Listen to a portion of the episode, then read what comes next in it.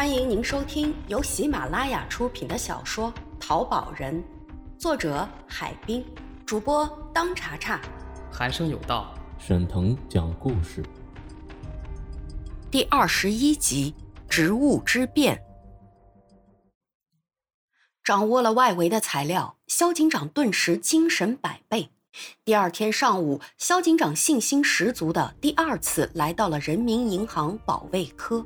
他向负责保卫工作的于副行长和保卫科长说明了举报信的内容以及目前掌握的情况，说明了需要正面接触彭运武，请求他们协助调查。于副行长说：“这是我们应该做的。”接着，行里就找来了彭运武。保卫科办公室里云雾缭绕，本来不吸烟的彭运武听说公安局的来找他问话，意识到事情可能败露了。于是，在交代之前，他一个劲儿的吸烟，他想借此遮掩满脸的惶恐。经过行长、科长和肖警长的一番教育，彭运武终于想明白了，放下了抵抗的心理，向肖警长道出了实情。彭运武是在母亲内退后接替母亲的工作的，虽然他参加工作的时间不长，但是在从事正式工作之初，他也接受过培训。在接受培训的时候，他就知道私自买卖经营是违法犯罪的行为。不过，正式工作一段时间后，他看到身边同是银行工作人员的同事，很多人都在利用职务之便，从储蓄、贷款、批款工作中获利，加上片面的受到“不管黑猫白猫，抓住老鼠就是好猫”的宣传影响。他又产生了“我何不能也利用收兑员收购银元的有利条件，为自己谋好处”的思想苗头。一次，彭运武下班之后和女朋友约会，他把他的想法告诉了女朋友小佳。小佳是个商店的服务员，人长得模样俊俏，也许是从事商业活动多了，他也对钱看得很重，认为现在既然讲市场经济，实际上就是讲钱。他信奉钱不是万能的，但没钱是万万不能的。听到彭运武一说，他十分赞同他的想法。后来他得知高三又在鼓动后，他特别的支持他与高三合伙干。在高三的反复游说下，在女朋友的鼎力支持下，彭运武终于答应与高三合伙从事银元倒卖活动。由他把银行私下截留下来获得的银元，不论质量和品种，以每枚五十六元的价钱卖给高三，高三再把这些银元拿到黑市上去卖，各获各的利，互不干涉，形成了一条利益链。这几年城市建设步伐加大，各处都在搞拆迁，许多老房子和地下都发掘出历史遗留下来的老东西和银元。中国的老百姓诚实善良，手里有了银元，他们也会响应党和政府的号召，拿到人民银行进行兑换。这为彭运武的活动提供了天时地利人和的条件。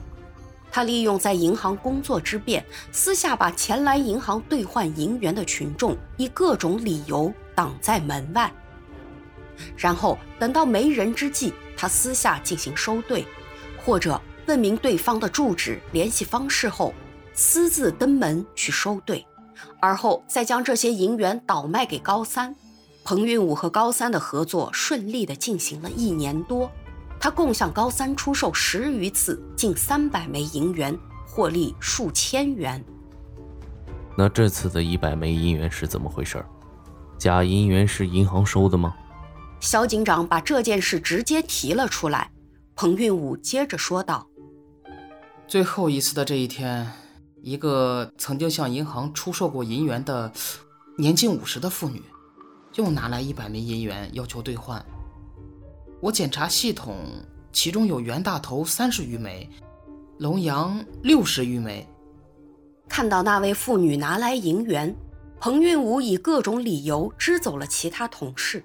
然后迅速按照收兑银元的程序，拿出过重用的天平和收兑金银计价单等手续，开始称重验色工作。称重就是把银元放在天平上称重。银行要求按照每枚银元不少于二十五点五克确认其真实与否。我国民间有“银子发白，眼睛发黑”之说，就是说真银越擦越白，晶莹澄亮，表里一致；反之，一擦就发黑，或灰白，或有一种浮躁感。验色就是检验其色泽。按照银行规定，第三步需要复核员按照收兑员同样的方法进行检验，以防止出现错误。第四步是复核员复称复色无误后，复核收兑金银计价单，并签字盖章交付款员，办理付款结算手续，整个收兑工作才算结束。由于彭运武是私自利用职务之便来完成整套程序，因此他看到有人来卖银元，就会让对方在他独自一人的时间过来，他一人迅速完成过秤、验色程序。然后按照国家收购价自掏腰包付款给对方，之后让对方尽快离开现场，最后他再把收兑金银计价单等让人看起来像真的一样的手续带走销毁。他自觉得这样做神不知鬼不觉，只有天知地知。用这种方法收兑的银元，他可以自行处理，想怎么卖就怎么卖。没想到这一次，他认为这位妇女没文化。上次来卖过一次银元，好像是五十枚，没有发现质量问题，所以这一次彭运武觉得应该也不会有问题。他这一次只抽查检验了其中的两三枚银元，由于怕会来人发现他的所作所为，因此匆忙中就按全部一百枚合格品计价付了钱。那妇女也很配合。拿到钱后，一秒钟也不停留，马上消失了。回到家中，彭运武仔细用仪器检查，这才发现其中二十枚是假币，二是没有袁大头，也有龙阳。这时他才暗暗叹了口气，居然自己被一位看起来没文化的半老徐娘给骗了。这时他想起高三曾告诫他的那句话，四个字：这行水深。袁大头是民国时期主要流通货币之一，袁大头是袁世凯像系列硬币的口语俗称。别看袁世凯在中国名声不大好，但是袁大头在货币收藏界却被称为银元之宝。它是中国近千种近代银币中流传最广、影响最大的银元品种，也是近代中国币制变革中的一个重要角色。袁大头初期铸造量巨大。但是在民国时期，各地军阀财主开始作假，真品袁大头流传下来的已经非常稀少了。彭云武所学的检验方法中，袁大头的检验在银元检验中最具代表性。一元的袁大头银元和原来的七钱二分的龙洋，重量标准一般均为二十六点六克，经过流通磨损后也不应少于二十五点五克。反之就会有假。声音上，真币轻轻碰击会发出纯真、婉转、动听的声音；反之，声音或尖高，或尖锐短促，或纯音，或低哑。使劲擦拭银元，真币越擦越白越亮，表里一致；反之，一擦会发黑，或变成灰白。另外，观察纹饰，真币由机器冲压而成。文字图案清晰流畅自然，龙鳞细致入微，人像眉毛胡子双眼皮十分清晰。反之图案模糊不清，拖泥带水而不平整。还可以抚摸壁面，整体紧密平整无毛孔，无凹凸不平的手感为真。反之多沙眼，毛孔板面显得粗糙。在放大镜下观察，壁面有凸起的细粒状等，均为假币。龙洋顾名思义，就是带龙形图案的银币，统称为龙洋。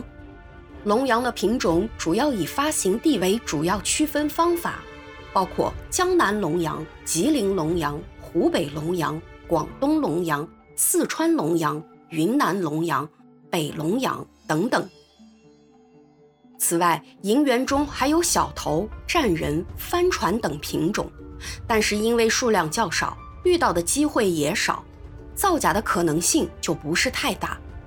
道光十六年，也就是公元一八三六年，清政府正式对外承认了外国银元在国内流通的合法性，因为他们发现已经无法再阻止国外银元在国内地区的流通。随后，银元正式开始了在国内的发展之旅。光绪十六年（一八九零年），当时的两广总督张之洞将银元进一步进行调整。于是形成七钱二分的定制，这也算银元发展的一大进步。本集已播讲完毕，感谢您的收听，欢迎您免费订阅本专辑。